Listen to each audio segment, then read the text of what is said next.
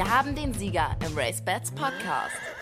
Hallo und herzlich willkommen zum RaceBets Podcast Folge Nummer 16. Ich bin Frauke Delius und ich freue mich auf diesen Podcast, auch wenn wir fast alles über den Haufen geworfen haben, was wir uns ursprünglich mal vorgenommen haben. Aber wie heißt es doch immer so schön, Aktualität schlägt Planung. Und top aktuell sind wir bei den Rennen in Riyadh in Saudi-Arabien. Da gibt es morgen den sogenannten Saudi Cup. Der ist mit 20 Millionen US-Dollar dotiert. Das höchst dotierte Rennen, das es auf der Welt gibt. Im Vorprogramm gab es heute eine Jockey-Challenge und bei der nahm Sibylle Vogt teil. Eine Rennreiterin, die in Deutschland aktiv ist und sie hat ihre Sache super gemacht gegen Weltstars wie Frankie Dettori, Olivier Pellier oder William Buick.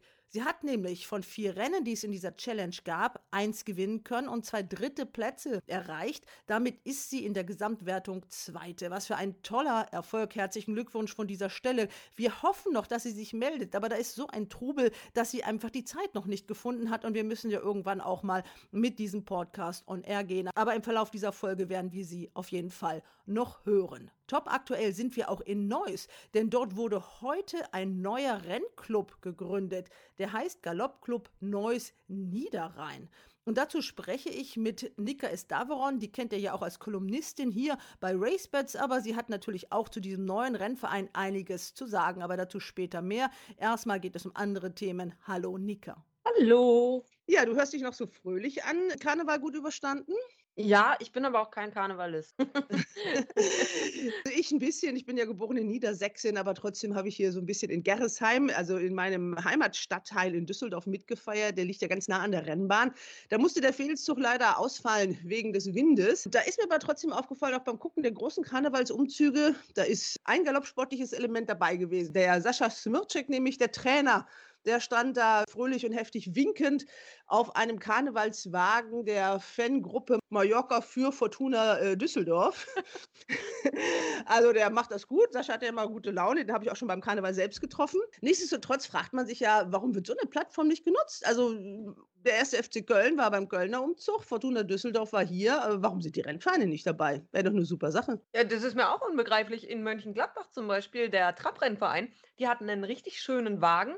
Die hatten einen Traber am Sulki und der wurde von einem Hai gefressen. Das war halt das Statement gegen die, den Flughafen hier Mönchengladbach, weil die ja künftig ihre Bahn an das Gelände vom Flughafen verlieren werden.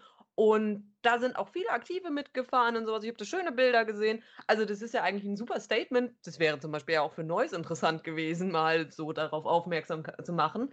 Aber äh, ja, irgendwie, weiß nicht, ob äh, Galopprennen plus Karneval äh, da nicht zusammen konform geht. Klar muss man dazu Lust haben. Also ich wäre da auch der falsche Ansprechpartner für, weil ich überhaupt kein Karnevalist bin und das als Kölnerin. Man könnte sich da eigentlich wunderbar präsentieren. Ich weiß damals, mein Reitverein ist mitgegangen, auch teilweise mit den Pferden. Gut, das sollte man vielleicht mit den Galoppern lassen, sonst hat man den schnellsten Karnevalsumzug der Welt.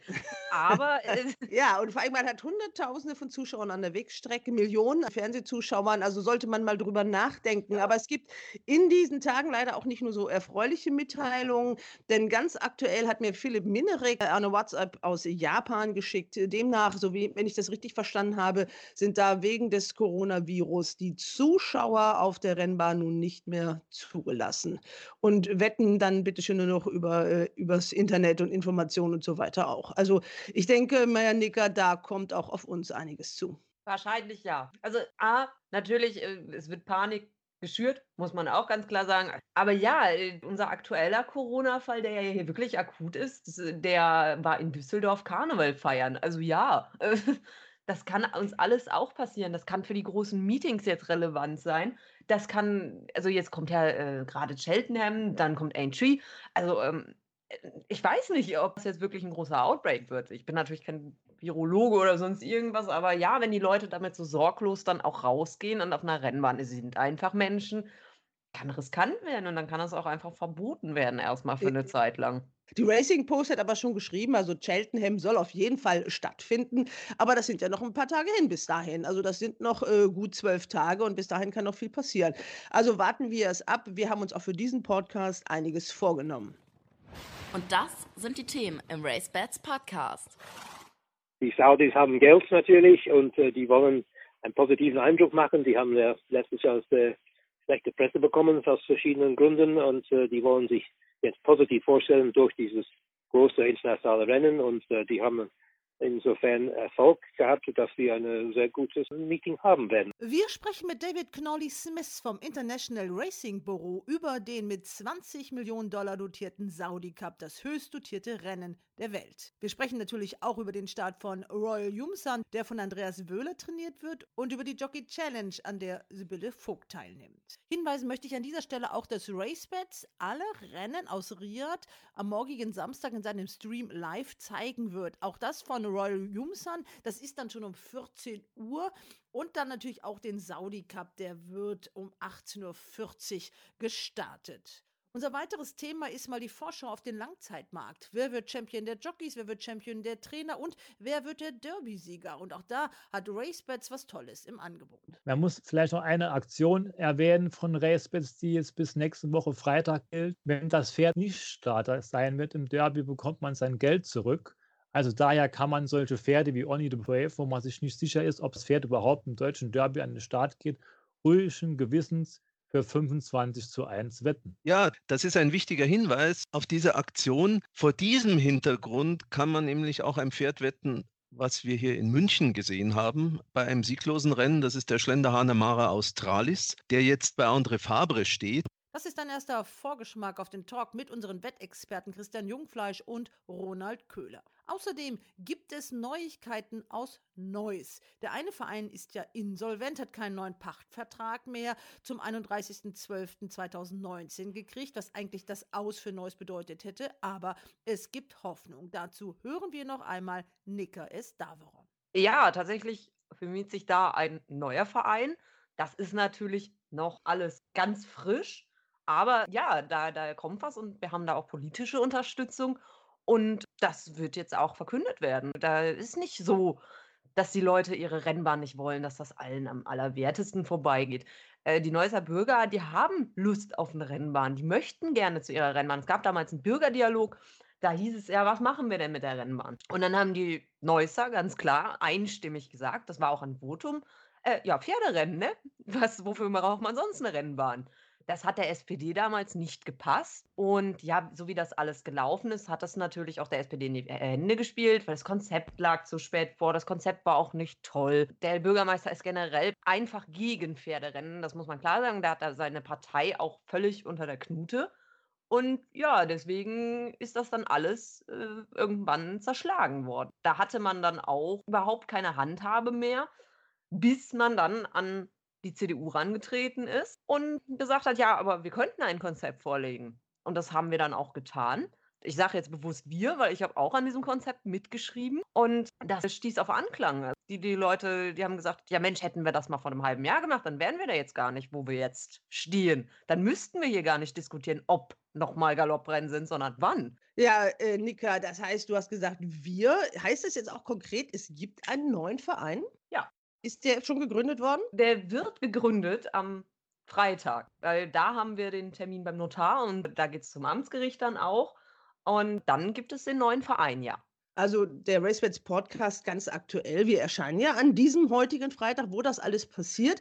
Du hast gesagt wir, das heißt, du bist mit im Boot. Welche Rolle hast du? Ich bin Vorstandsmitglied. Vorstandsmitglied und wer soll der Präsident sein? Das ist der Marc Trollsch. Das ist äh, ein Besitzer, der ist im Rennsport auch schon lange verbunden, primär auch dem Neusser Rennsport, weil der steht bei der Katja Gernreich mit seinen Pferden. Das schon sehr lange. Der hat sich da wirklich ins Zeug gehängt, der hat da äh, die, die Connections hergestellt mit der CDU, mit allen möglichen Leuten. Der hat auch mit dem Herrn Vogel gesprochen, weil natürlich braucht man auch Informationen vom alten Präsidenten. Es geht da ja auch um Insolvenz die jetzt ja auch noch kommen für den alten Verein. Dann geht es um Inventar. Was passiert, wenn die uns die, die Sachen wegnehmen und solche Sachen? Also da ist noch viel Arbeit. Das sind also jetzt wirklich vorsichtige Anfänge. Denn erstmal muss man ja auch die politischen Mehrheiten in Neuss kriegen. Also die CDU alleine kann es ja nicht reißen. Genau. Die CDU befindet sich allerdings in der Koalition mit den Grünen. Da haben wir gute Hoffnung, dass die sagen, Mensch, das ist ein Konzept, da können wir auch hinterstehen. Was habt ihr in diesem Konzept denn anders gemacht? Ich, was ich so ein bisschen rausgehört habe, ist ja, ja auch, dass ihr vor allem ja auch die Neusser Bürger mitnehmen wollt. Ähm, genau das, die Bürgernähe ist sehr wichtig. Die ist auch der Politik sehr wichtig. Na, wir wollen daraus irgendwo auch eine grüne Lunge machen und erhalten. Denn seien wir mal ehrlich, da drumherum ist es nicht schön da ist nichts grün. Da ist noch die Festwiese, da ist eine Straße zwischen, da ist überhaupt nichts, das Ding wird nicht gepflegt oder sonst irgendwas. Das ist, das ist eigentlich nur grau und ähm, das war's. Wir haben da alles Mögliche. Wir haben da wirklich Konzept für Reitsportveranstaltungen, denn in Neuss ist ja auch die Equitana, da kommen Reiter hin. Für Reiter ist Neuss bekannt. Ähm, wir haben die Ovalbahn dort für die Gangpferde zum Beispiel, die ja immer für die Equitana gemacht wird. Äh, die könnte man ganzjährig benutzen, da kann man Turniere veranstalten etc. oder was weiß ich, irgendwelche Shows. Wir haben dort immer ein Ritterturnier. Das heißt, da wird gejoustet mit entsprechenden Pferden und allem Pipapo. Wir haben da eine Bepflanzungsüberlegung und sowas alles. Plus, was natürlich auch noch das Ding ist, wir müssen uns da an den, mit dem Artenschutz und sowas alles, äh, weil wir bedrohte Tierarten auf der Rennbahn haben. Und zwar sind das Fledermäuse, Schwalben, und Kreuzkröten. Und Kreuzkröten zum Beispiel, da hatte die, Neu äh, die, die Stadt Neuss ein Projekt, dass die wirklich äh, weiter im Rheinkreis Neuss angesiedelt bleiben, denn es gibt nicht mehr so viele davon. Und die leben halt auch dort. Das ist ja mit dem Rennsport so an, an und für sich nicht so ganz unverträglich, vielleicht sogar sogar ganz gut, denn äh, der, die Stadt Neuss muss ja mit diesem Gelände irgendwas anfangen. Und wie gesagt, wir haben ja ausführlich darüber berichtet, über die Gründe, warum das mit dem alten Rennverein nun nicht mehr ging. Äh, ihr seid eine sehr junge Truppe und bringt auch diesen frischen Wind mit. Kommt das auch überall an? Wie hat denn äh, der Verband reagiert? Ähm, ich bin mir nicht ganz sicher, ob das klar war beim Verband. Also der Marc Trollsch hat gestern mit dem Herrn Vesper gesprochen und der war natürlich skeptisch, weil der alte Rennverein, der hat viel Geld vom Direktorium bekommen und da kam nie etwas zurück. Ob jetzt abgemacht war, dass das bezahlt werden muss oder zurückgezahlt werden muss, das weiß ich nicht. Das kann ich nicht sagen, weil das ist eine Sache von dem Herrn Vogel und ähm, ja. Das ist, wie gesagt, auch eine Sache des alten Rennvereins, der ja äh, wohl, ich weiß nicht, ob sie es überhaupt schon getan haben, Insolvenz angemeldet hat. geprüft, glaube ich, ob die oder ich glaube, es ist angemeldet, aber da wird wahrscheinlich dann natürlich jetzt auch kommen, warum denn jetzt je jetzt erst und ach, keine Ahnung. Das wird natürlich auch alles noch dauern, was ihr jetzt da vorhabt. Das geht ja nicht von jetzt aus auf gleich, denn der Nein. Zustand des Geländes ist ja mm, fast katastrophal, muss man sagen. Ja, auf jeden Fall. Also unsere Grasbahn ist, glaube ich, derzeit gar nicht nutzbar. Also ohne, ohne Investition ist die Grasbahn nicht machbar. Äh, Sandbahn, klar. Offensichtlich haben wir eine bessere als Köln. Immerhin. Also da, damit kann man auf jeden Fall arbeiten, aber Sommerrenntage auf Gras sehe ich jetzt noch nicht. Wir sind natürlich jetzt auch spät dran. Wir hatten uns da ausgemalt, dass wir auch Sommerrenntage haben, vielleicht Afterwork-Renntage, die man auch wirklich unter Flutlicht auf der Grasbahn veranstalten kann, weil das wäre einmalig in Deutschland. Und das Problem ist dann natürlich, dass man da erstmal äh, ordentlich äh, klar Schiff machen muss. Äh, Trainieren kann man dort. Also die Katja Gernreich und der Axel Kleinchorus sind da ja immer noch vor Ort und haben da auch immer noch trainiert. Also gestern sind ganz normal Pferde da drüber gegangen. Wir haben immer nur das Problem mit diesem, mit dem besten 400-Euro-Job der Welt, wo dieser Typ kommt und so, eine- so eine kleine Brücke da aufbaut, damit die Neusser Bürgerinnen und Bürger denn auch am Nachmittag auf die Rennbahn kommen können und dann baut er die wieder ab, weil am Morgen kommen die Galopper. Das ist also der beste Job ever. Das war ja auch immer einer dieser Knackpunkte, dass äh, die Stadt Neuss sagt, ja, wir wollen diesen Park äh, ja auch für die Bürger nutzen. Und wenn die Galopper da langlaufen, dann, äh, dann geht das eben nicht. Aber auch da wird sich ja vielleicht eine Lösung finden. Wir gucken ja nachher mal auf den Langzeitmarkt in Richtung ähm, Derby. Gibt es da für dich schon einen Favoriten, wo du sagst, ja, da gucke ich aber mal genauer hin? Also ich habe da einmal den Nippon, der ist von Dylan Thomas und Nele. Nele kenne ich sogar selber noch. Und Nele hat da ja auch so ein paar Kinder, die nicht schlecht gelaufen sind. Nee, aber Nutan ist äh, von Nele. Und äh, wir wissen alle, der war Derby-Sieger. Das einzige Problem an diesen Pferden von der Nele ist, dass die groß sind. Die sind sehr groß. Nele selber war auch groß. Oder ist groß. Lebt ja noch. Aber die war kein kleines Pferd im, im Rennstall. Und wenn die daherkommt, also die macht schon große Pferde und der Nutan ist ja auch nicht klein gewesen.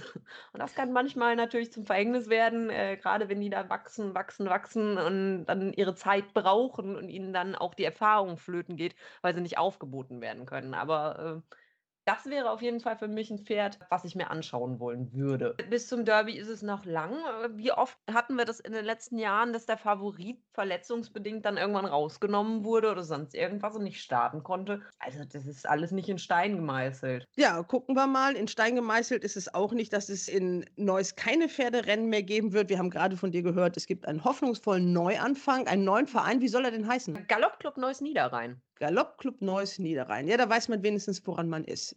Genau das. Es war uns auch wichtig, dass wir da die Regionen ein bisschen einbeziehen. Ich meine, also wir hatten hier ja drumherum sehr viele Rennbahnen, jetzt ob es Trab oder Galopp ist. Diese ganze Niederrhein-Umgebung, da werden Pferde gezüchtet, da, das sind Zuchtstätten und alles. Das ist nicht nur Neues. Wir haben Zoppenbruch, ach, ganz viel Traber auch. Und das soll bitte für alle sein und nicht nur hier für Neues. Ja, Nika, wir werden das auf jeden Fall begleiten, äh, aufmerksam. Und du wirst uns ja auch mal ein bisschen berichten. Wie gesagt, ihr seid eine junge Truppe. Ihr fangt da jetzt wirklich mit an. Erstmal müsst ihr die Ärmel hochkrempeln. Und wirklich, es kostet natürlich auch alles ein bisschen Geld. Man muss da wirklich äh, Sympathisanten und Förderer gewinnen. Und da wünsche ich euch viel Erfolg bei. Vielen Dank. Wir werden jetzt ganz international und kommen zu den Rennen in Riyadh. Das ist die Hauptstadt von Saudi-Arabien und Geld scheint keine Rolle zu spielen. Der Saudi Cup ist mit 20 Millionen US-Dollar dotiert. Das ist das höchst dotierte Rennen der Welt. Mit bei diesem Spektakel dabei ist Sibylle Vogt. Die gebürtige Schweizerin arbeitet ja für Carmen Botschkai in Baden-Baden und reitet in Deutschland. Und sie nimmt teil an einer internationalen Jockey-Challenge, die heute am Freitag gelaufen ist. Wie kam es überhaupt dazu? Mit Connolly Smith hat mich angerufen und mich angefragt, ob ich 56 Kilo reiten kann. Dann habe ich gefragt, ja, warum? hat er gesagt, ja, ich werde eingeladen nach Saudi-Arabien zu der Jockey Challenge. Und dann war ich zuerst mal sprachlos und äh, wusste gar nicht, was sagen. Musste dann zuerst bei Botschkai nachfragen, weil ich ja da angestellt bin. Äh, die hat aber ohne zu zögern zugesagt. Dann habe ich ihn zurückgerufen, habe zugesagt und so kam das eigentlich in die Gänge. Seit Mittwoch ist Sibylle Vogt jetzt in Riyadh und ihr Freund Sven Schleppi ist mit von der Partie. Die ersten Eindrücke sind überwältigend. Also wir wurden mit Business Class dahin geflogen, am Flughafen abgeholt, zum Hotel gefahren. Das Hotel ist wunderschön. Es ist auch ziemlich ausgeglichen zwischen Sachen, die wir machen sollen, müssen, also so Gala-Dinner und all das und unsere freien Zeit, also so, dass wir auch was vom Land oder vom Ort sehen können. Das gefällt mir sehr. Uns wurde die Rennbahn gezeigt und alles, also richtig, richtig schön. Und so schätzte Sibylle Vogt ihre Chancen ein, in den 400.000 Euro Rennen, von denen es ja vier gab, auch Geld zu verdienen. Tja, mit welchen Chancen bin ich unterwegs?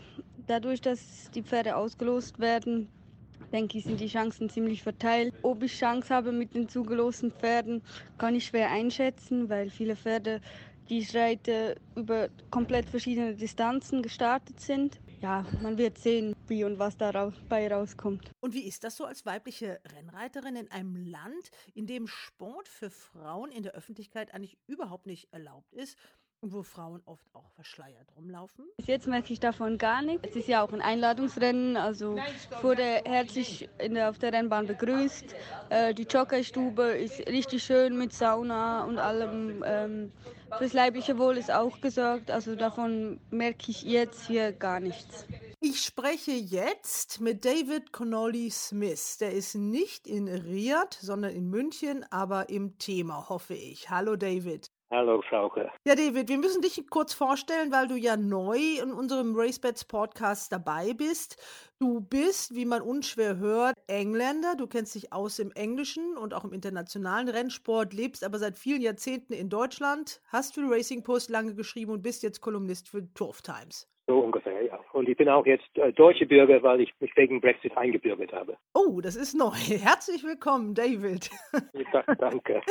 Äh, du bist aber auch die deutsch-englische Stimme für die deutschen Rennen im Ausland, für dieses Streaming. Was machst du da genau? Ja, ungefähr. Ich bin äh, der Deutschlandvertreter vom International Racing Bureau. Die haben einen Sitz in Newmarket, aber die sind eigentlich für internationale Rennen weltweit zuständig, unter anderem für diese große Saudi-Meeting, das Ende dieser Woche passieren soll. Und da bin ich mit im Team sozusagen. Ja, also darüber wollen wir auch sprechen mit dir. Das ist ja in dieser Form wirklich etwas gigantisch Neues. Ein Rennen, das mit 20 Millionen Dollar dotiert ist. Das höchst dotierte Rennen überhaupt. Das ist doch, äh, wenn man es mal mit Deutschland vergleicht, so viel kann man in Deutschland im ganzen Jahr nicht verdienen.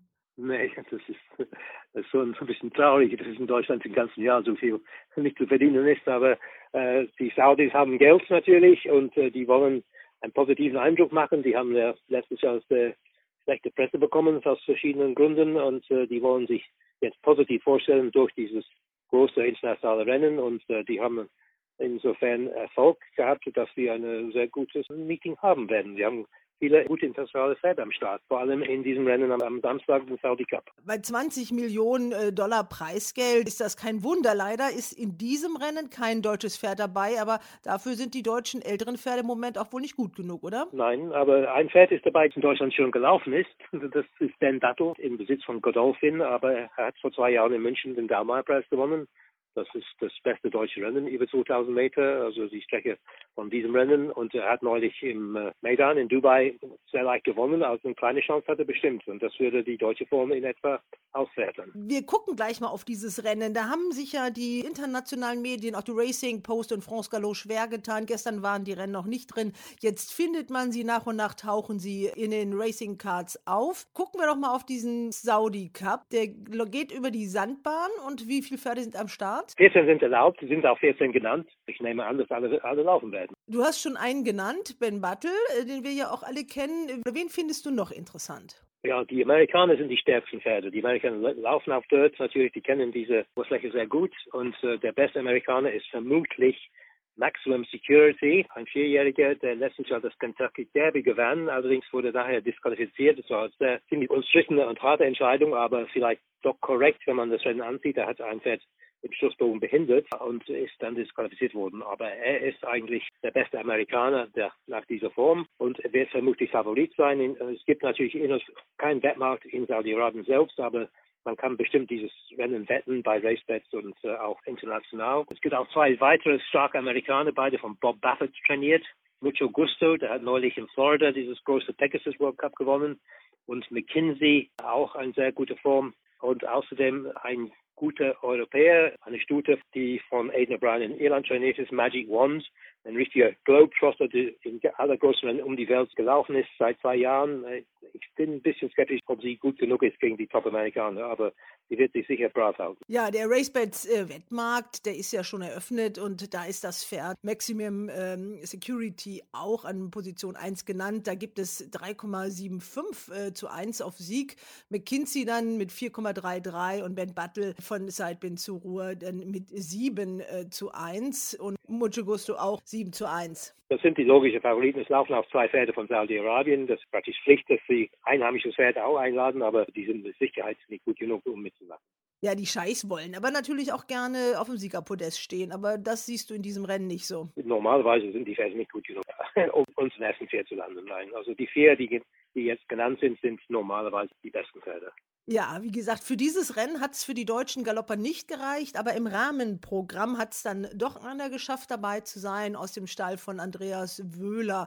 Welche Chancen räumst du denn diesem äh, Royal Humsen ein? Ich mag das Pferd und ich finde, er hat schon äh, bestimmt eine gute Chance, platziert zu werden oder ins Geld zu laufen. Er ist Fünfjähriger, er war einer der besten Dreijährigen in Deutschland vor zwei Jahren, war knapp geschlagenes Dritte im deutschen Derby. Er gehört natürlich am Araber, Jabir Abdullah aus Dubai. Wie er damals in München hat auch gewonnen in München, hat das Bavarian Classic gewonnen. Das ist ein gutes Pferd. Also ich, ich schätze Andreas Wöhler setzt sich sehr hoch ein. Der ist mit Sicherheit der erfolgreichste deutsche Trainer in diesen internationalen Rennen. Er hat King George in England gewonnen, hat Melbourne Cup in Australien gewonnen, hat zahlreiche große Rennen in Frankreich und anderswo gewonnen. Also ich traue ihm schon eine gute Leistung zu. Ja, bei RaceBets steht da 6 zu 1, aber da gibt es natürlich eine ganz klare Favoritin in diesem Rennen. Ja, die japanische Shooter Deirdre ist normalerweise die Favoritin. Sie hat auch das höchste Rating. Sie hat in England letztes Jahr Gruppe 1 Rennen gewonnen, die Nassau Stakes. Das war eine gute Form. Wenn sie die Form bringt, hat sie sicher eine gute Chance. Es gibt insgesamt vier große Rennen. Äh, die Angaben auf der Webseite vom Saudi Cup, äh, die sieht zwar hübsch aus, aber die kann nicht viel. Also man findet da die Informationen sehr, sehr schlecht, muss ich sagen. Ja, ich auch, ich auch leider. Äh, wie ist das denn mit den weiteren Preisgeldern? Also 20 Millionen stehen drüber und ich konnte dann äh, bei, bei, bei der Racing Post sehen, dass wohl ungefähr 8 Millionen dem Sieger gehören. Äh, wie ist das denn mit den Plätzen? Also was kriegt der Zweit- und Drittplatzierte? Weißt du das? Das weiß ich nicht auswendig, nein. Aber ich glaube, es gibt Plätze bis zum 10. Platz. Also äh, vielleicht das, der allerletzten Pferde kriegen nichts, aber ich glaube schon, dass äh, die platzierten Pferde, auch die im Mittelfeld sind, äh, werden schon gut honoriert. Ja, und auch das Rennen, in dem Royal Jumsen läuft, das ist mit einer Million US-Dollar dotiert. Da muss man sagen, unser höchst dotiertes Rennen ist ja das Derby mit 650.000. Also da wird sich dann bei so einem Start sicherlich auch schon ein Platz äh, lohnen. Ja, genau. Und ich hoffe und äh, fast erwarte sogar, äh, dass er einen Platz äh, bekommen wird. Interessant ist die Verteilung der Preisgelder. Da habe ich also auf der Webseite doch was gefunden. Da gibt es 70 Prozent für den Besitzer, 10 Prozent für den Jockey, 10 Prozent für den Trainer und 10 Prozent, das habe ich so also noch nie gesehen, für das Stallpersonal. Ja, das gibt es manchmal. Das ist nicht, nicht, nicht so ungewöhnlich. Vor allem in diesen großen internationalen Stallpersonal kriegt auch das hin. Aber 10% für den Jockey und da sind wir auch schon beim nächsten Thema, denn es gibt ja noch eine deutsche Beteiligung und das schon am Freitag. Denn Sibylle Vogt, die reitet damit, äh, da gibt es so einen internationalen Jockey-Wettbewerb mit vier Rennen am Freitag. Die sind auch allesamt, glaube ich, relativ hoch dotiert. Die sind gut dotiert, ich glaube 400.000 Dollar. Die sind eigentlich klassemäßig sind nicht sehr gut. Die, die, sind, die sind Pferde von dort, also saudi-arabische Pferde, die laufen natürlich Vollblüter und teilweise sehr gut gezogen, aber trotzdem sind normalerweise keine Gruppenpferde. Und die wollen jetzt in diesem Rennen 14 Starter haben und jeweils sieben Männer und sieben Frauen. Und äh, das ist natürlich eine sehr interessante Konstellation. Das hat man eigentlich fast nie gehabt. So, vor allem ist es kein Team, äh, keine Mannschaftsgeschichte. Das ist, äh, die Jockeys reiten alle für sich selbst. Und äh, dabei ist auch die deutsche Jockey, das heißt Sibylle Vogt, die ist Schweizerin, aber die arbeitet und wohnt und äh, leitet vornehmlich in, in, Deutschland. Und da hast du ein bisschen mitvermittelt, dass die äh, zu dieser Chance gekommen ist. Ja, das stimmt. Ja, wir, eigentlich war sie nicht die erste Wahl. Die, die wollten Holly Doyle haben. Das ist die Spitzendame in England. Die hat letztes Jahr über 100 Rennen gewonnen, aber die konnte nicht. Die hatte abgesagt und vor drei Wochen sind die an mich gekommen und sagten, wir, wir brauchen eine gute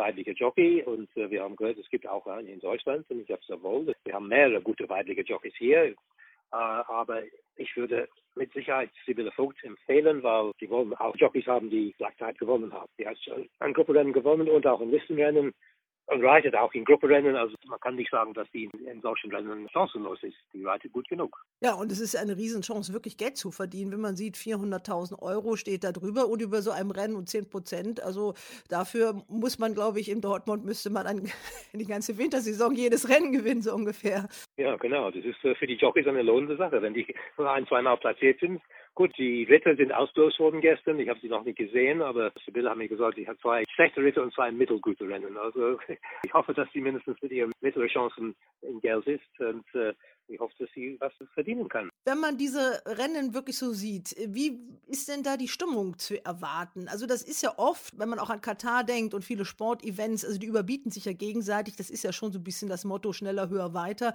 in diesen arabischen Staaten. Wenn man auf die Webseite geht, dann kommt man direkt zum Ticketverkauf. Wird denn der auch genutzt werden? Was ist da an Zuschauern zu erwarten? Ja, ich glaube nicht wahnsinnig viel. Es gibt viele internationale Zuschauer. Natürlich, die Leute die Besitzer und Trainer dieser internationalen Pferde werden alle da sein und äh, werden bestimmt Freunde mitnehmen, mitbringen oder ihre Ehepartner. Ich weiß es nicht. Ich war auch nie im Maidan, äh, wie die Stimmung da ist, aber natürlich die, die meisten Zuschauer werden natürlich die Saudis selbst sein, von der, von der Gegend von Riyadh und, und äh, Leute von der Rennbahn und natürlich die Vertreter des Königshauses von Saudi-Arabien in Sicherheit da, der Prinz Bandar, der ist äh, Mitglied des Königsfamilie, der Chef des Jockey Clubs dort und er ist auch der nächstes Jahr, so dieses Rennen. Das sind, werden die wichtigsten Leute sein und ich nehme an, es ist genug Stimmen da, um äh, die Rennen für die Zuschauer aufregend zu machen. Ich weiß nicht, ob die Rennen in den Racebeds gezeigt werden. Racebeds zeigt die Rennen wirklich live, alle Rennen, am Freitag und am Samstag. Also die kann man da live sehen.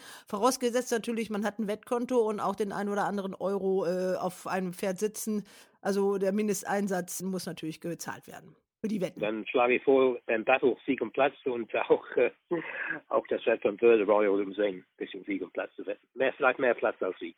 Gut, David, eine Sache noch kurz. Ich habe bei Wikipedia mal Riad gegoogelt, was man über diese Stadt wissen muss. Es gibt da sechs Millionen Einwohner, im Umland auch noch mal sieben Millionen. Was den Sport angeht, stünde Fußball an erster Stelle. Kamelrennen und Pferderennen wären sehr beliebt. Aber, und jetzt wird es interessant, Sport ist für Frauen erlaubt, aber nicht in der Öffentlichkeit, steht da. Also, aber die, die Bülle muss jetzt nicht etwa verschleiert reiten oder so. Nein, nein, also wir haben auch extra gefragt, ob, ob sie in normale Jockeykleidung reiten wird und äh, die Antwort war ganz eindeutig ja. Natürlich, äh, die, die Saudis, die wollen international einen guten Eindruck machen. Okay, dann gucken wir uns das mal an. Wie gesagt, bei RaceBets gibt es das live und dir ganz herzlichen Dank, David. Bitte schön. Die Wetttipps im RaceBets Podcast.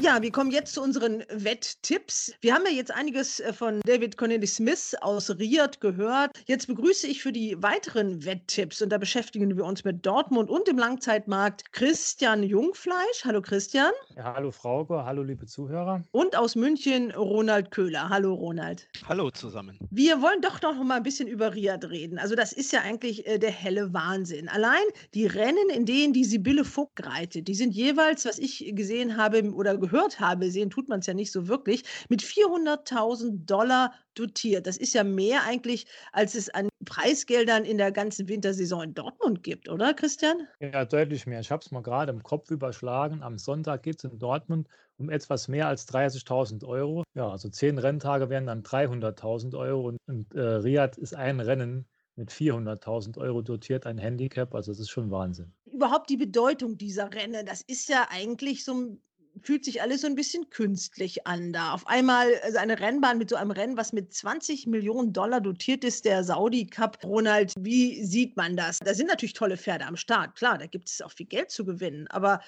ja, so ein Arc oder so ist ja doch was anderes, fühlt sich anders an. Das ist schon ganz interessant zu sehen, wie viel Geld da fließt. Und besonders interessant finde ich es natürlich, dass man da auch eine Reiterin eingeladen hat. Also da kommt man ja schon ins Grübeln, was die Saudis sich da so dabei denken insgesamt. Es ist so eine Jockey Challenge, wo also vier Reiterinnen sind oder sogar sieben und die gleiche Anzahl an Männern auch. Also gut, man will sich international öffnen. Muss man ja irgendwo, ne? Man hat ja auch ein bisschen was gut zu machen in der Weltöffentlichkeit. Ja, sicher. Und wenn man schaut, so haben natürlich viele äh, dieser wertvollen Rennen angefangen. Der Japan Cup in Tokio, das kann mich noch gut erinnern.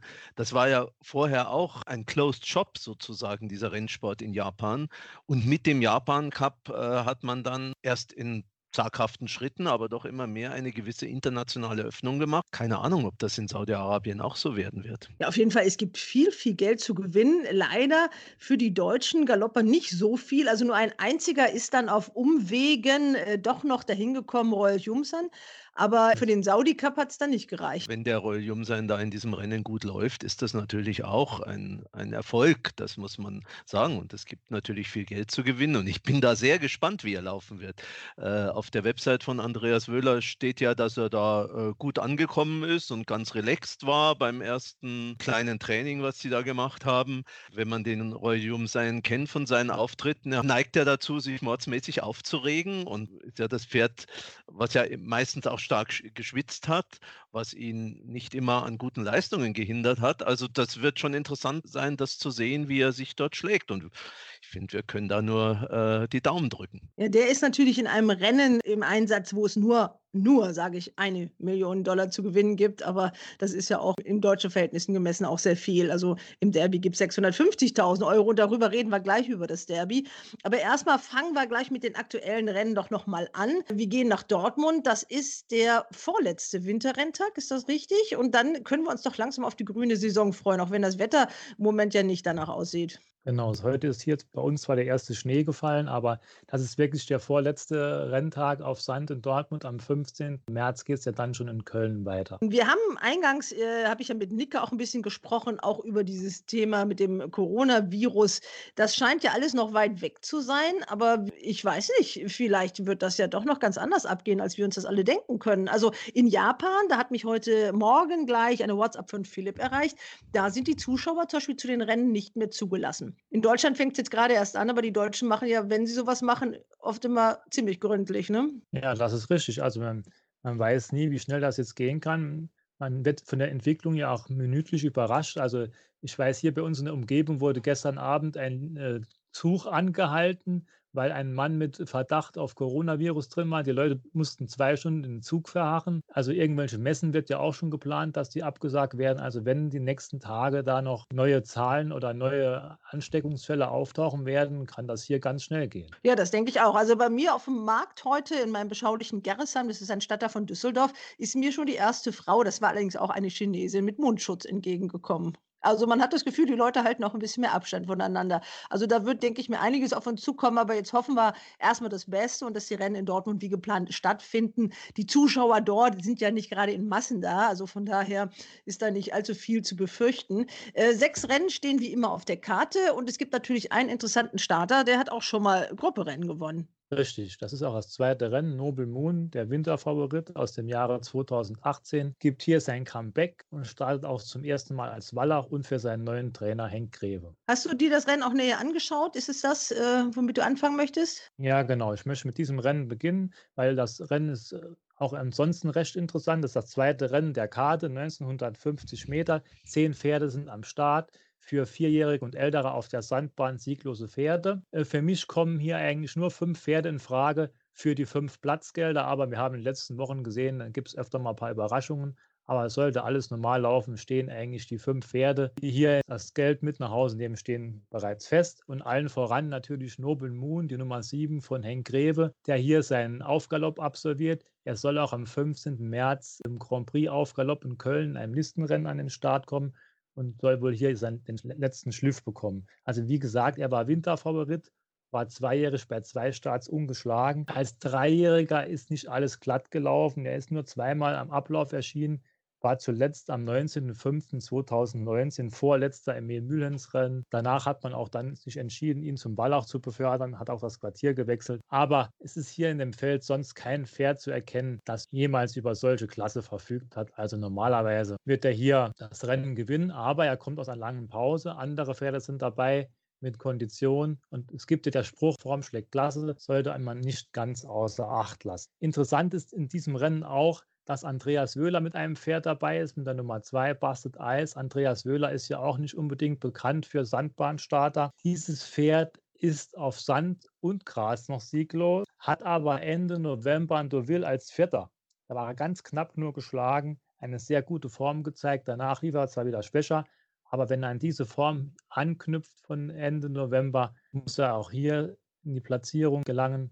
Und Musabayev im Sattel, der ist motiviert. Also der hat auch hier sehr gute Chancen, die Nummer zwei. Äh, ganz kurz nochmal zur Ergänzung. Also zu Bastet Eis, der läuft ja in den eigenen Farben, also vom Rennstall Wöhler. Und normalerweise sind ja solche Pferde, die dann noch sieglos sind in, in diesem Alter mit fünf Jahren, nicht mehr in so einem Trainingsquartier. Aber bei den eigenen ist der Trainer da doch immer etwas nachsichtiger, glaube ich aber er hat schon Ansätze gezeigt und ganz ohne Talent, da wäre er auch sicherlich bei Andreas Wöhler nicht mehr im Training. Okay, jetzt hast du zwei genannt, Noble Moon und Busted Eyes. Genau, interessant ist sicherlich auch die Nummer 5, Fly zu Hongkong von Marco Klein, der ja auch mit sehr großem Erfolg auf der Dortmunder Sandbahn agiert. Das Pferd kommt aus einer Pause seit Ende September, hat aber im letzten Jahr Ausgleich 3 gewonnen, war bei seinem letzten Start noch Vierter am Ausgleich 3. Er muss in dieser Klasse eigentlich auch vorne mitmischen und sollte trotz der kleinen Pause gute Chancen haben. Ebenso zu erwähnen muss man die Nummer 6, Kingdom of Heaven von Christian Peterschmidt. Das ist ein Pferd, das auf Sand schon zweimal platziert war. Beim letzten Start, da lief er noch für Andreas Wöhler in Dortmund auf der Sandbahn. Da war er als Favorit nur Dritter, aber hat gezeigt, dass er einigermaßen mit dem Untergrund zurechtkommt. Bei Christian Peterschmidt wird das Pferd nur sehr sparsam eingesetzt in ausgesuchten Aufgaben, recht einfachen Aufgaben hat dabei auf Gras auch mehrfach gewonnen, war beim letzten Start in Mannheim nur Zweiter gewesen, wo man mehr erwartet hat, aber da erinnere ich mich noch, da gab es Transportschwierigkeiten, also war Stau auf der Autobahn, das Pferd kam erst ganz kurz vor dem Start in Mannheim an. Und deswegen soll man diesen zweiten Platz auch nicht ganz überbewerten, aber trotzdem sind die Gegner heute im Schnitt sicherlich nochmal deutlich stärker als bei seinen letzten Starts, aber auch er sollte hier um die Platzgelder mitkämpfen. Als allerletztes möchte ich noch die Nummer 8, Richelieu, erwähnen, weil wir eben von der Kondition gesprochen haben. Richelieu von Christian Freier von der Recke war dreimal in St. Moritz am Start, hat dabei allerdings wenig bewegt, aber Kondition ist auf jeden Fall vorhanden. Die Höhenluft hat ihm vielleicht auch gut getan. Das Pferd hat natürlich bei seinen letzten Starts auch in Deutschland, bevor er in St. Moritz gelaufen ist, nicht mehr allzu viel gezeigt, war da in Auktionsrennen unterwegs. Gut, das sind natürlich auch schwere Rennen. Hat im letzten Jahr in Mannheim gewonnen, war dabei vor Flight zu Hongkong aber an sich sieht die Marke doch relativ hoch aus. Hier steht 67,5 Kilo GAG auf Gras, aber dennoch in dieser Gesellschaft sollte auch Richelieu vorne mitmischen können. Ja, da ist ja auch der Reiter. Interessant, Maxime Pecheur, der sich ja wieder, oder kommen wir nachher ja auch beim Langzeitmarkt zu, mit dem Baujan Musabayev das Duell um die Jockey-Krone liefern möchte. Genau, das sind die beiden Hauptakteure im Einsatz, beide auf Pferden, die auf jeden Fall vorne mitmischen sollten. Das war jetzt Rennen Nummer zwei. Welches hast du dir noch ausgesucht? So, als letztes habe ich noch das Rennen Nummer vier ausgesucht, das Amateurrennen, weil hier ein Pferd mitläuft, das für mich nicht verlieren kann. Das ist Nummer drei Avorio mit Vincent Schirken im Sattel. Der war jetzt zweimal Zweiter, lief aber stets gegen deutlich bessere Pferde als heute, hat zuletzt nur ganz knapp gegen Sander Light verloren Sander Light hat am 16.02. nochmal sehr leicht gewonnen und daher soll das Pferd mit Vincent Schirgen im Sattel eigentlich der beste Reiter im Feld hier jetzt wirklich mal zu seinem verdienten Sieg kommen. Als Gegner sehe ich die Nummer 7, Marienthaler. Der lief 2020 zweimal schwach und blieb dabei stets unter den Erwartungen, kann eigentlich mehr, kann auch Sand. Daher hat er noch eine Chance verdient und muss hier wieder beachtet werden. Interessant ist noch die Nummer 8, Zenit. Ist auch ein Pferd, das nicht leicht zu reiten ist, läuft auch sehr wechselhaft, aber in dieser Gesellschaft sind nicht viele Formpferde dabei. Und Uli Timmermann hat seit ihrem Comeback schon sehr viele tolle Ritte gezeigt, sollte er hier auch im Endkampf zu finden sein. Zu nennen ist auch die Nummer 9 Mathilda Bay aus dem Formstall von Frank Fuhrmann, der ja hier aus, seit Wochen aus allen Rohren schießt, lief am letzten Sonntag schwach, Davor war sie Zweite in Dortmund. Ich denke, wenn sie wieder an ihre vorletzte Form anknüpfen kann, sollte auch dieses Pferd hier wieder im Endkampf zu finden sein. Ja, wunderbar. Jetzt machen wir das nochmal ganz kurz und knackig. Die Hörer halten bitte Papier und Bleistift parat. Äh, dann nennst du dann wirklich nur noch die Rennnummer und dann die Pferde in der Reihenfolge, wie du sie dann auch im Ziel siehst. Also beginnen wir mit dem zweiten Rennen. Die 207 vor der 202 und der 208. Dann geht es weiter, viertes Rennen, 403 vor der 408 und der 409. Ja, besten Dank. Äh, hoffen wir mal, dass die Rennen in Dortmund wie geplant stattfinden. Los geht es wie immer, 11.25 Uhr, der erste Start.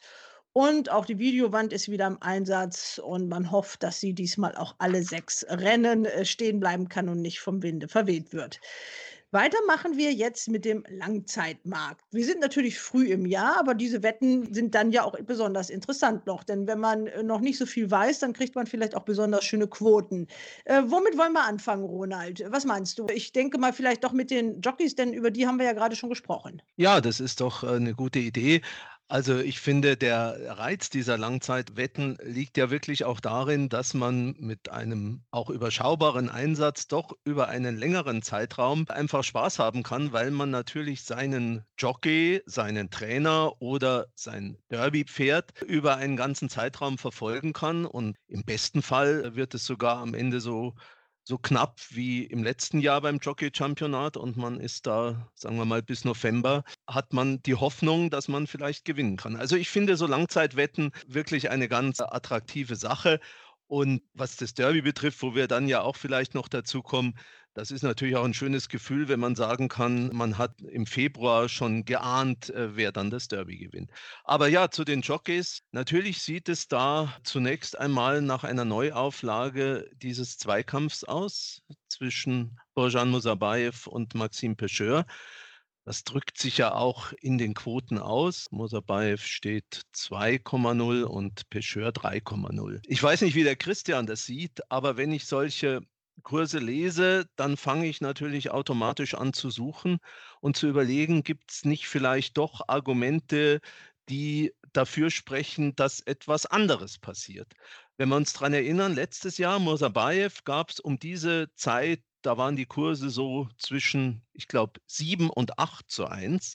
Also da hat damals mit Mosabayev, haben damals nur die wenigsten damit gerechnet. Ich kann dich da sehr gut verstehen, dass du Alternativen suchst, weil 2,0 oder 3,0 sind jetzt keine attraktiven Quoten. Mir allerdings fällt es sehr schwer, hier Alternativen zu einer lohnenden Quote zu finden. Da würde ich die Frage jetzt mal an die Frauke geben. Sie hat ja dieses lange Interview mit Andra Starke gemacht, wo er ja sehr, sehr viel erzählt hat. Hattest du denn den Eindruck, für Andrasch könnte das Championat in diesem Jahr ein Thema sein? Äh, er sagt, ich habe so viel gewonnen, da muss ich nicht unbedingt nach dem Championat schielen. Aber es gibt natürlich einen ganz triftigen Grund, weshalb er wieder Champion werden möchte. Denn nur der Champion kommt nach Japan. Also das ist finanziell sehr lukrativ. Und wenn man so ein Championat erreicht hat, dann wird man zwei Jahre, kriegt man eine Lizenz für Japan. Das ist dann abgelaufen. Das heißt, der muss Champion werden, um auch im nächsten Jahr noch mal hinzukommen. Und er ist natürlich auch in einem Alter, wo er weiß, so ewig geht das nicht mehr, aber so, ich sag mal, so im Rahmen von drei, vier Jahren hat man so rausgehört, hat er sich schon noch gesteckt, vielleicht so bis zur 50 oder so. Und da will man natürlich auch noch als Jockey alles mitnehmen, äh, was man mitnehmen kann. Und äh, der ist auch natürlich jetzt im neuen Stall, nachdem er ja irgendwo bei Peter Schürgen so ein bisschen fast ein bisschen wie gelähmt wirkte in, in, in den letzten Monaten, hat der jetzt natürlich richtig Mumm und richtig Biss und der wird ja Wahnsinn Chancen kriegen. Also der Henk Rewe hat mit den größten Stall mit 120 Pferden, der schießt aus allen Rohren, die laufen wie verrückt und äh, warum nicht? Und der hat eine Quote von 5,5 zu 1. Also ich halte das nicht für ausgeschlossen. Ja, das habe ich eben auch überlegt. Wir wünschen natürlich allen Reitern ja nur das Beste, das ist ja logisch, aber man darf gerade bei dem Jockey-Championat nicht außer Acht lassen. Da gibt es natürlich auch eine ganze Menge Unwägbarkeiten. Da kann sich mal jemand verletzen, da kann mal jemand eine längere Sperre kriegen. Also da würde ich jedenfalls selber nicht auf ganz niedrige Kurse wetten. Ob die 5,5 für andere Starke interessant sind, das muss natürlich jeder für sich selber entscheiden. Aber ich glaube auch, dass er in diesem Jahr schon noch mal einen Push kriegt. Natürlich muss man auch sehr viele Ritte machen, äh, um Champion zu werden. Man muss auch reisen. Aber ich habe so das Gefühl, wenn der Andra spürt, so nach einem halben Jahr, ja, das läuft so gut und ich bin da vorne oder jedenfalls in der Spitzengruppe, dann wird er vielleicht schon diesen Ehrgeiz auch noch entwickeln. Und einen letzten Namen würde ich auch noch gerne zumindest einmal erwähnt haben, das ist der Lucas Delosier. Ich glaube, dass der auch eine gute Saison haben wird. Also der ist, ich finde, er ist gut drauf. Klar, man muss sehen, wie sich bei Schirgen die Stallform entwickelt, als erster Mann bei Schirgen, aber er wird sicher auch eine ganze Menge anderer Ritte noch kriegen, wenn das für ihn ein Ziel ist und er ausreichend Ritte absolviert. Vielleicht auch nicht ganz so unmöglich. Der steht 10 zu 1. Zumal eins ist ja auch noch so ein Argument, so ein Baujan Musabayev, der ist ja auch an einem sehr großen Stall. Also Andreas Wöhler hat auch äh, eine dreistellige Zahl an Pferden in seinem Stall. Und wie man sieht, ist er ja auch international viel unterwegs. Das heißt, dann hat man natürlich, wenn man als erster Mann am Stall ist, äh, oft auch nicht die Chance in Deutschland, und es zählen ja nur die deutschen Siege, die Punkte zu sammeln, wenn man mit den Pferden irgendwo im Ausland am Start ist. Das ist natürlich äh, sicherlich auch ein Argument. Auf der anderen Seite ist natürlich die Trainingsanlage und die Bedingungen sind in, in, Ravensberg sicherlich optimal. Da ist auch alles beim Alten und bestens gepflegt. Da ist auch die Ehefrau Susi Wöhler aus einem Elternhaus, wo man weiß, wie eine Grasbahn zum Beispiel auch optimal in Stand gehalten wird. Während man ja aus Köln, was die Sandbahn anhört, im Moment ja auch nicht allzu viel Gutes hört. Also die neue Sandbahn muss sich, glaube ich, auch erstmal noch ein bisschen einspielen. Ja, das ist richtig. Obwohl alles neu eröffnet wurde, Sandbahn wäre sehr tief. Manche sprechen davon, dass es wieder falsch gemacht wurde und Trainingsbedingungen nicht optimal wären. Muss man alles mal abwarten. Und wieder Roland eben auch interessanterweise gesagt hat, entscheidend werden die ersten Monate sein. Wenn Andra Starke merkt, da geht was oder auch andere merken, da geht was, da sind sie motiviert und greifen an. Ich habe mir auch viele Gedanken drum gemacht, weil Musabayev jetzt erster Mann ist. Wie oft muss er im Ausland reiten oder wie oft muss Andra Starke im Ausland reiten? Ich könnte mir halt vorstellen, dass Andra Starke noch öfter im Ausland reiten muss als Pecheur oder Musabayev, weil der Stall von Henk Greve mehr nach Frankreich oder ins Ausland schielt noch als der Stall von Klug und Wöhler. Der Christian hat gerade was Interessantes gesagt, finde ich, mit Starke und den mutmaßlichen Auslandseinsätzen für den Stall von Henk Rewe. Christian, würdest du sagen, das ist ein Argument dafür, dass auch Clément Lecoeuvre sehr, sehr viele Siege machen kann? Ja, da ist natürlich die Frage, ist Lecoeuvre wirklich der richtige zweite Mann am Stall oder wird er für Darius Racing sehr oft im Einsatz sein, weil er war in den letzten Jahren ja schon sehr oft im Einsatz. Aber meines Erachtens wird Starke einige Pferde in Frankreich reiten und dadurch bekommt natürlich auch dann Lecoeuvre seine Chancen hier in Deutschland. Ja, also wirklich schwierig, wobei auch mit Baujan Musabayev, äh, was man da auch von den Trainern hört, also durchweg, das haben wir ja auch letzte Woche von Mario Hofer gehört, die sind alle wirklich voll des Lobes über ihn. Also die loben die professionelle Einstellung. Der ist ja auch noch nicht so lange dabei. Der ist noch jung. Der hat sicherlich ganz viel Biss. Ja, aber eine Quote von 2 zu 1, wie gesagt, bei den Risiken, Ronald, du hast es gesagt, was alles passieren kann, ist natürlich nicht sonderlich attraktiv. Deswegen würde ich für Andrasch votieren. Ja, also ich finde, wir sollten das jetzt alle machen. Also wir wetten jetzt alle, wie viel wollen wir wetten bei RaceBets? Also wir wetten jetzt, äh, machen wir ruhig äh, nur die 10 Euro erstmal aus Spaß und da kann ja jeder seine private Wette noch machen. Die sollten wir jetzt abgeben und dann gucken wir dann eigentlich nochmal so in drei Monaten unterhalten wir uns darüber nochmal und gucken, wie es so steht. Gut. Ich habe es schon gesagt, 10 Euro auf anderer Starke. Also ich bin jetzt kein Fan der Favoriten, aber ich muss in dem Fall Musabayev wetten, auch wenn es nur 2,0 gibt. Ich hatte ja eigentlich auch anderer Starke gesagt, wäre eigentlich auch meine Sympathiewette, aber ich muss ja dann was anderes machen. Also sage ich dann Maxim Pecheur. Und dann gucken wir mal. Okay, dann sind wir gleich schon fast bei den Trainern. Die Namen sind ja alle auch schon mal gefallen. Da sind nur vier Namen überhaupt genannt, nämlich natürlich an Position 1 äh, Henk Greve mit 1,4 zu 1. Boah, das ist ja eine Quote, ja.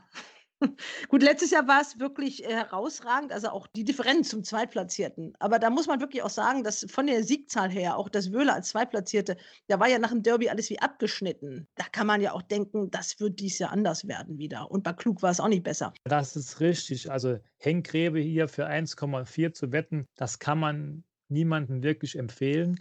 Er hatte im letzten Jahr ein Riesenjahr, aber wie Frau, wie du schon richtig gesagt hast, Wöhler und Klug blieben deutlich unter ihren Möglichkeiten. Und ich habe mir mal jetzt die Trainingslisten ein bisschen näher angeschaut. Greve hatte jetzt gestern 101 Pferde, Wöhler 103 Pferde, Klug 97 Pferde. Gut, da kommen noch ein paar Pferde dazu, aber das sieht alles noch auf dem gleichen Niveau aus. Und was ich sehr interessant finde und meines Erachtens auch ein Grund ist, warum man hier gegen Henk Greve wetten sollte. Die Pferde von Schlenderhahn sind klug und bei Wöhler gelandet. Das sind auch Pferde, die für einige Punkte in deutschen Rennen gut sind. Und daher bin ich der Meinung, man muss es hier mit Wöhler oder Klug, ist auch ein bisschen Sympathiesache, probieren. Ja, das sehe ich eigentlich ganz genauso. Ich denke auch, dass sowohl Markus Klug als auch Andreas Wöhler wieder ein besseres Jahr haben werden. Das hat man immer mal wieder gesehen. Es gibt mal, wobei das Jahr ja mit den klassischen Siegen nicht schlecht war für beide, aber natürlich in der Breite doch etwas enttäuschend war. Das wird wieder besser werden, davon bin ich überzeugt. Und angesichts der Kurse, die da aufgerufen werden, meine ich auch, wenn man auf das Trainer-Championat wetten möchte, dann muss man die Alternative zu Greve suchen, wiewohl der natürlich ein sensationelles Jahr gehabt hat und auf dem Papier spricht natürlich auch nichts dagegen, dass er wieder ein tolles Jahr hat. Ja, die Pferde sind ja alle im Stall geblieben und äh, die werden ja auch nicht äh, schlechter geworden sein. Der hat natürlich auch mit den Zweijährigen damals unheimlich viele Siege äh, erreicht. Da kommen wir ja gleich beim Derby-Wettmarkt auch drauf. Der hat natürlich die Pferde, die eigentlich schon die besten Vorleistungen gezeigt haben. Ich sehe halt ein Problem darin, die ganzen Pferde, die zweijährig bei ihm schon gewonnen haben, die passen schon mal nicht mehr in die dreijährigen sieglosen Rennen rein. Er muss da schon mal vom Management her hat das da schon ein bisschen schwerer. Und wenn ich auch so die Nennungen der nächsten Wochen mir anschaue, hat er auch drei Pferde oder zwei Pferde in einem Rennen drin. Er kann das Rennen ja nur mit einem Pferd gewinnen. Also es wird nicht leicht, dieses Jahr zu toppen. Und das hat er ja auch schon direkt nach dem Sieg von Wonderful Moon nach dem Ratibor-Rennen gesagt. Ja, meine Hauptaufgabe ist es gerade beim Derby-Jahrgang, die jetzt alle auseinanderzuhalten und nicht immer gegeneinander laufen zu lassen. Und so viele Rennen gibt es ja dann für die Dreijährigen auch nicht.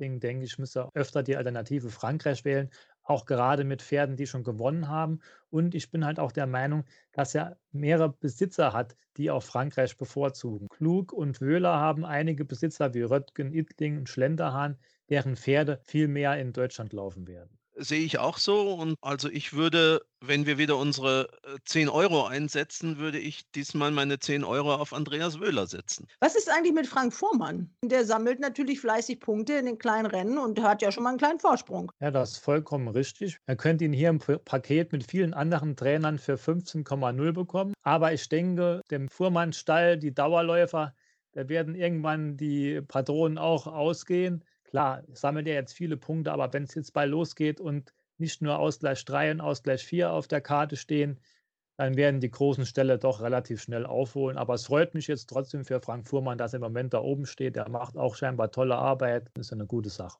Also äh, Frank Fuhrmann führt im Moment in der aktuellen Statistik mit neun Siegen, Recke dann mit vieren, dann Frau Weißmeier und dann natürlich unser holländischer Besitzertrainer, Champion Lucien van der Moel, der hat auch schon wieder drei Siege gesammelt. Der hat ja sich auch einiges vorgenommen. Auf jeden Fall wieder wieder in die Top Ten. Ja, also ich finde es schon auch beeindruckend, äh, was der Frank Fuhrmann da macht mit diesem doch eher bescheidenen Material. Und er gibt sich ja sehr kämpferisch, aber trotzdem ist das natürlich letztlich äh, unwahrscheinlich, wobei ich glaube, dass er dann vielleicht unterm Jahr auch noch ein bisschen nachkauft. Aber trotzdem würde ich sagen, da sind die 15 zu 1 schon eine realistische Quote. Trotzdem, solche Typen braucht der Rennsport ja eigentlich. Also die mal so ein bisschen Pep in die Sache reinbringen, sonst wird es ja auch langweilig. Peter Schürgen hat keiner gesagt, aber das ist wirklich so, der hat jetzt so knapp über 50 Pferde im Stall, also ich glaube so wenig wie noch nie. Das wird wirklich schwer. Gut, dann machen wir doch mal wieder unsere, unsere Wette. Auf wen wettet man? Die 10 Euro auf welchen Trainer, Christian? Ich würde auf Andreas Wöhler tippen. Da bin ich mir einig mit Christian. Ich tippe auch auf Andreas Wöhler. Ja, das ist ja wieder langweilig. Also man muss ja dagegen halten, wenn alle das gleiche tippen, macht es ja keinen Spaß.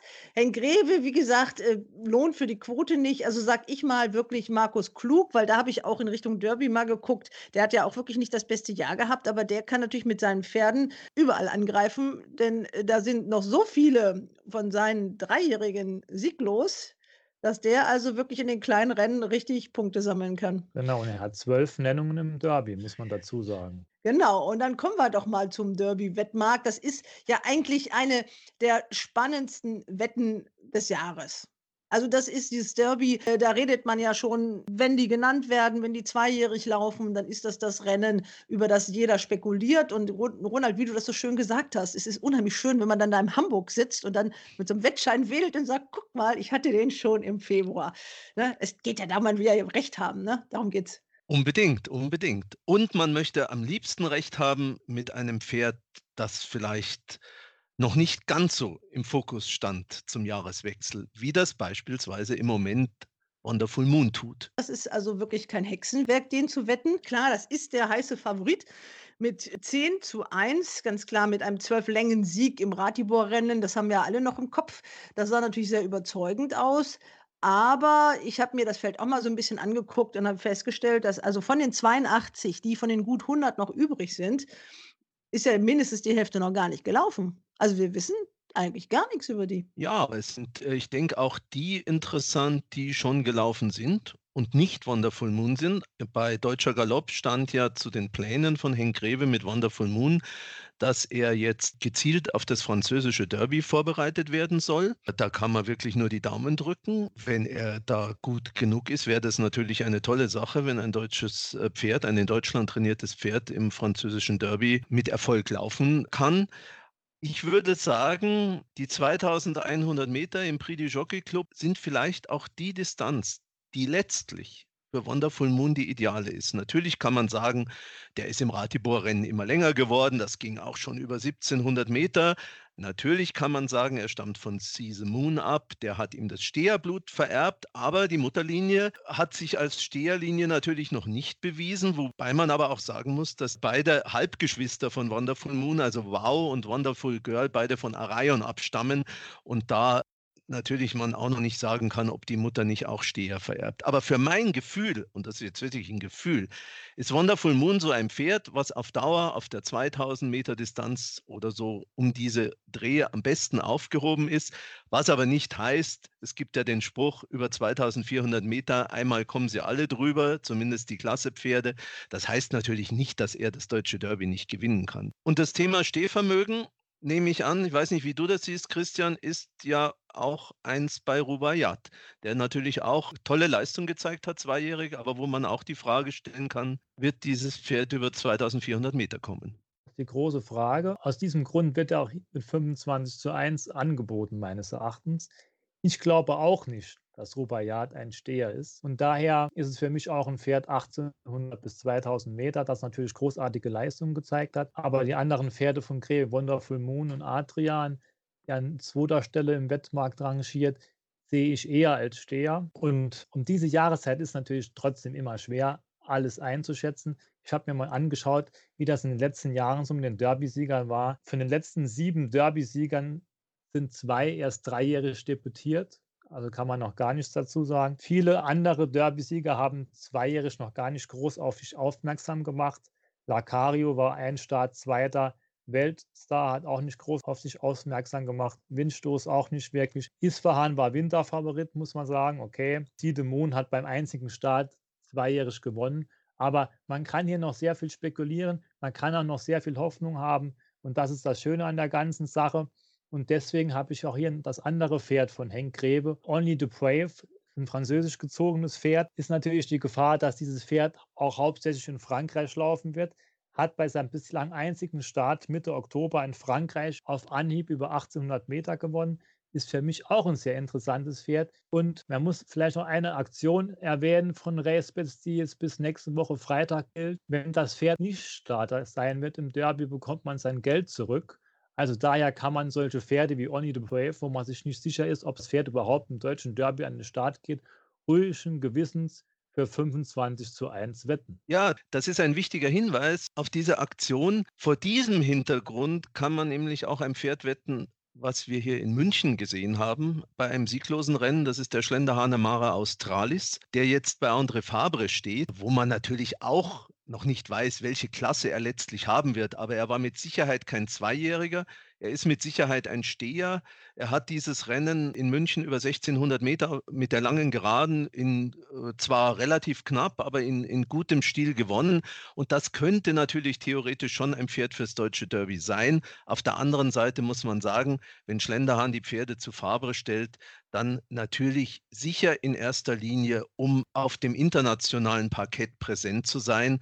Und ob der dann wirklich im deutschen Derby laufen wird, ist äh, eine große Frage, aber sozusagen mit dieser Aktion Nichtstarter ist gleich Rückzahler, ist so ein Mare Australis für 20 zu 1 meines Erachtens durchaus auch äh, interessant, weil sollte er im deutschen Derby laufen, sollte André Fabre ihn für gut genug halten, dann wird er mit Sicherheit nicht äh, für 20 zu 1 abgehen. Ja, da ist ja auch ganz interessant. Äh, ich habe mir auch, als ich das Derby-Feld mir mal angeguckt habe, hat man wirklich an diesem Feld gesehen, was in diesen letzten Wochen, auch seit es unseren Podcast gibt, was da alles so passiert ist. Also Auflösung, Rennstall, Schlenderhahn, wo sich die Pferde dann auf verschiedene Quartiere aufgeteilt haben, viele nach Frankreich gegangen sind.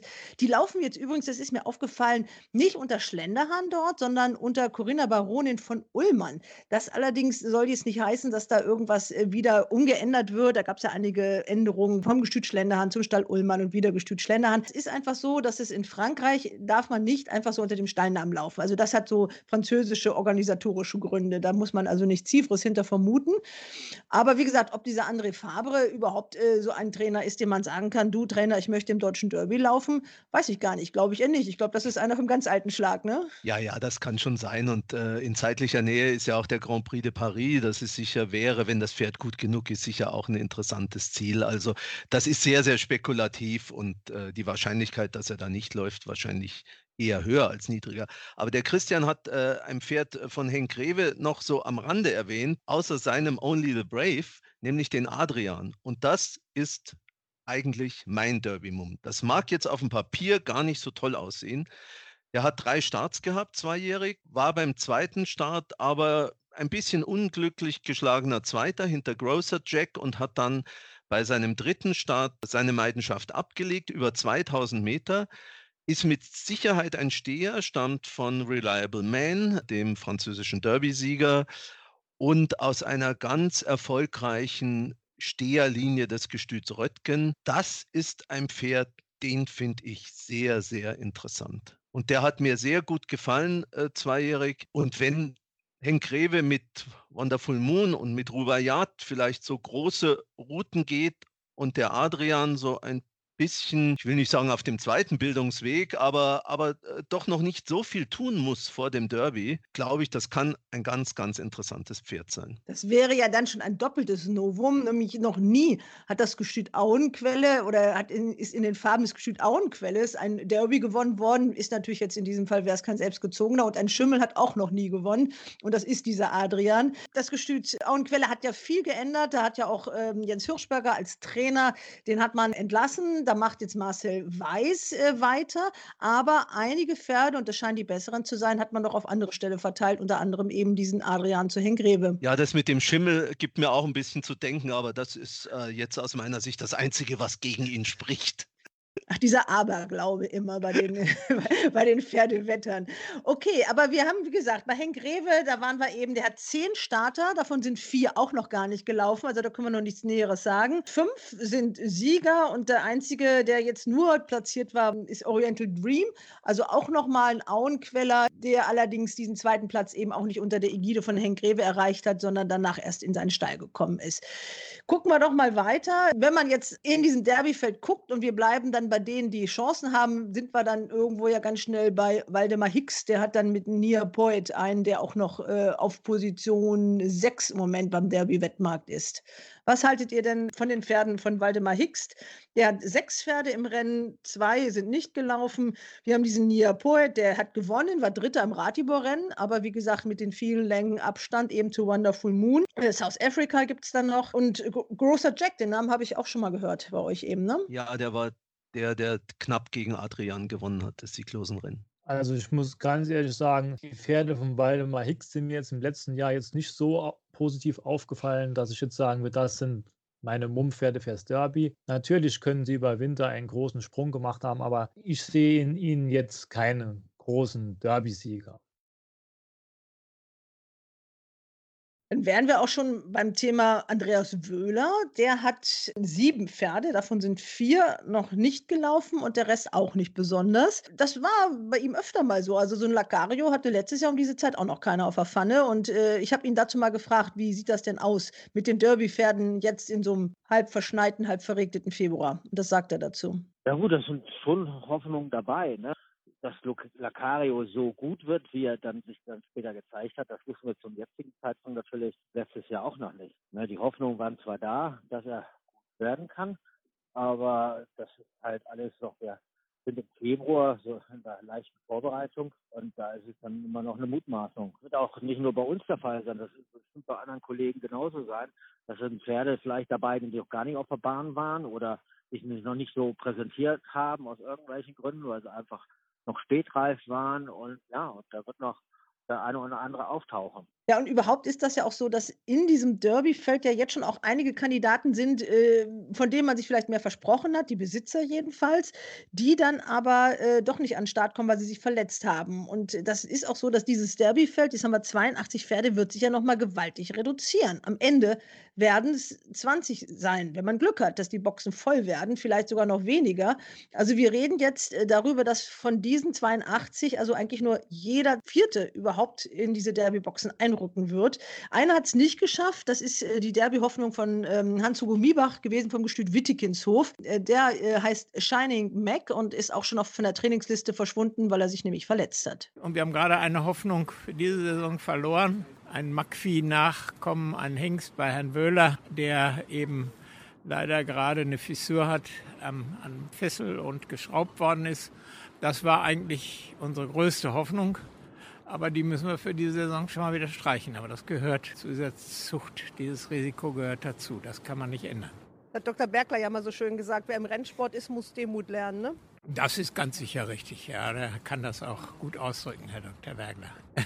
haben Sie nur den einen fürs Derby gehabt? Ja, also in unserem äh, Besitz haben wir nur den einen im Derby gehabt. Und äh, gut, das war eine gewisse Hoffnung. Auch Herr Wöhler hat das so gesehen, aber der kann auch nichts dazu. Und wenn er etwas äh, mehr zur Sache kommt, plötzlich dann diese Fissur hat. Das ist eben so.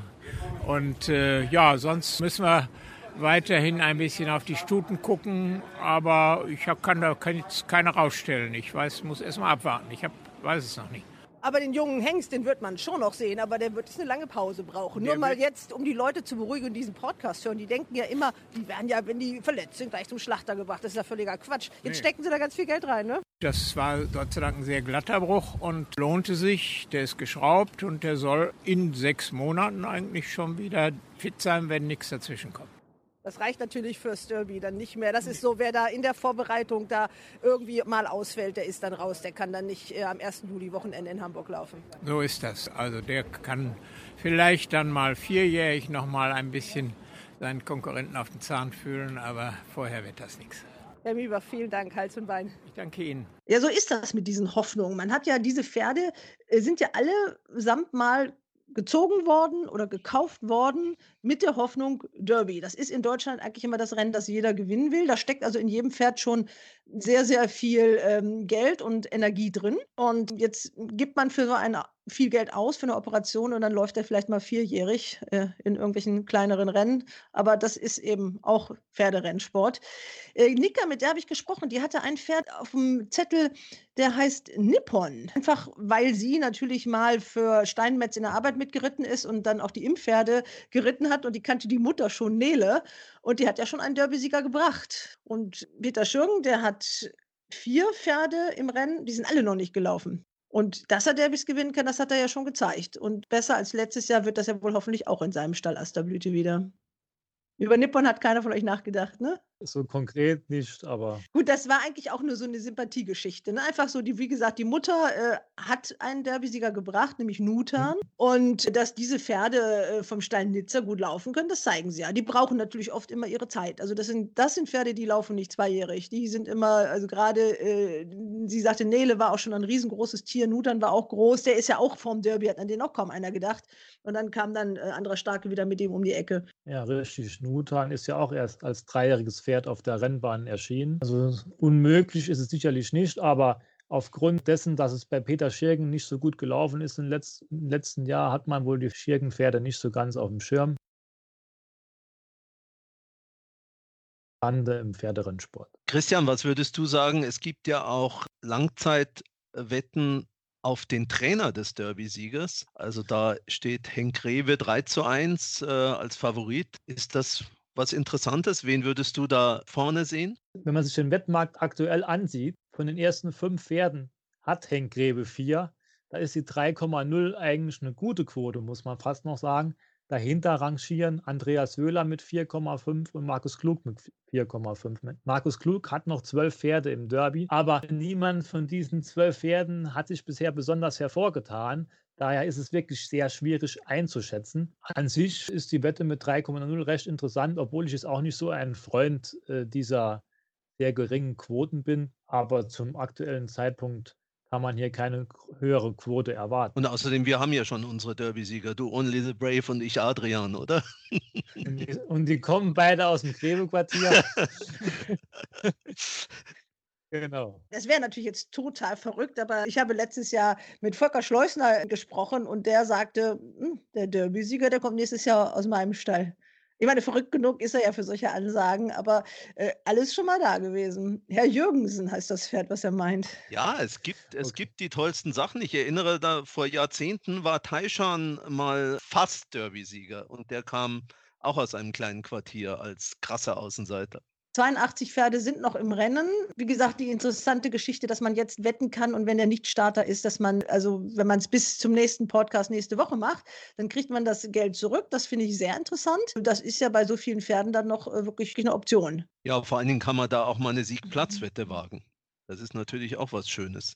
Normalerweise ist es ja unsinnig, so früh im Jahr auch eine Platzwette abzugeben, aber mit dieser Rückzahlung geht auch mal Siegplatz. Dann haben wir noch, äh, über den haben wir noch gar nicht gesprochen, äh, Jean-Pierre Cavallo, der natürlich seine besten Pferde verloren hat. Der hat aber trotzdem jetzt noch, wie viel hat er im Rennen? Vier, allerdings auch noch keinen Sieger dabei. Beim Jean-Pierre Carvalho sind meines Erachtens die chancenreichen Pferde, haben alle seinen Stall verlassen. Er hat trotzdem noch vier im Rennen, aber noch keinen Start. Da kann man wirklich wenig dazu sagen. Um diese Jahreszeit ist das wirklich so ein bisschen, ja, gucken in die Kristallkugel, was wir hier so machen. Ihr habt euch jetzt festgelegt, also Ronald, du bist bei Adrian aus dem Stall von Henk Grebe. Im Besitz des Gestüts Auenquelle ein Schimmel. Okay, und Christian, du? Okay, ich bin dann bei Only the Brave, auch aus dem Quartier von Henk Greve. Glaube ich, kein. Okay, und ich sage, dass einer gewinnt, aber ich weiß nicht wer, der noch gar nicht gelaufen ist. Und wie gesagt, die Sympathiewette mache ich auf diesen wirklich totalen Außenseiter, Herr Jürgensen. Weil der hat ja schon, der Schleusner hat ja wirklich schon ein paar Mal irgendwo gezeigt, dass er immer so, ein, so einen Joker im Ärmel hat. Ja, auf alle Fälle. Also wenn es einer schafft, dann er. Okay, ja, wir gucken mal. Nächste Woche wollen wir einen großen Vorbericht machen über Cheltenham, so es denn stattfindet. Also die Racing Post hat extra gesagt, wir veranstalten auf jeden Fall. Das muss man sehen. Bis dahin sind es noch ein paar Tage, ob das wirklich alles so klappt. Aber wenn man im Langzeitmarkt mal guckt, was da alles an tollen Rennen geboten wird. Äh, also Katrin Nack, äh, relativ viel zu tun, uns das alles näher zu bringen. Geht ihr denn da auch mal mit, Cheltenham? Wettet ihr dann auch mal oder ist das, sagt ihr, nee, das ist mir zu kompliziert oder da kenne ich mich nicht so aus? Ja, wenn Katrin Nack überzeugende Tipps gibt, mache ich auch schon mal eine kleine Wette in Cheltenham. Das hat ja schon mal gut geklappt. Also sie hat ja manchmal gräbt sie da ja so ein paar wirklich Außenseiter aus, äh, die dann auch schöne Quoten zahlen. Da lohnt sich das auch richtig. Aber hier sind es wahnsinnig viele Rennen. Alles Grade One oder Grade Two Rennen. Also das sind fast so 30 ungefähr auf der Liste. Da gibt es dann viel zu tun für die Wetter und äh, auch sich gut vorzubereiten. Ja, jetzt können wir uns alle das Derbyfeld nochmal angucken. Wir werden dazu sicherlich äh, noch oft und ausführlich sprechen. Und ich habe mir auch vorgenommen, dass eigentlich jeder Trainer da zu seinen Kandidaten mal zu Wort kommt, wenn wir uns der Saison nähern. Da gibt es ja dann immer diese interessanten Rennen, diese dreijährigen Rennen, diese sieglosen Rennen. Die sind ja dann eigentlich mit Blick aufs Derby immer die interessantesten Rennen, die jetzt so in Zukunft kommen. Ja, das ist auf alle Fälle richtig. Ab Mitte März heißt es dann, dreijährigen Rennen ab 2000 Meter genauer zu beobachten und vielleicht den ein oder anderen dunklen Kandidaten für das Derby entdecken. Ja, und da werden wir mit unseren Mikrofonen dann auch auf Stimmenfang sein und werden dann äh, die Trainer und die Jockeys und die Aktiven dazu hören. Und ja, wir gucken, also geben jetzt schön brav unseren Wettschein ab bei RaceBets und ich bedanke mich bei euch. Einmal nach Queersheet, Christian, und einmal nach München, Ronald. Gerne. Tschüss. Hals und Bein. Bis zum nächsten RaceBets Podcast.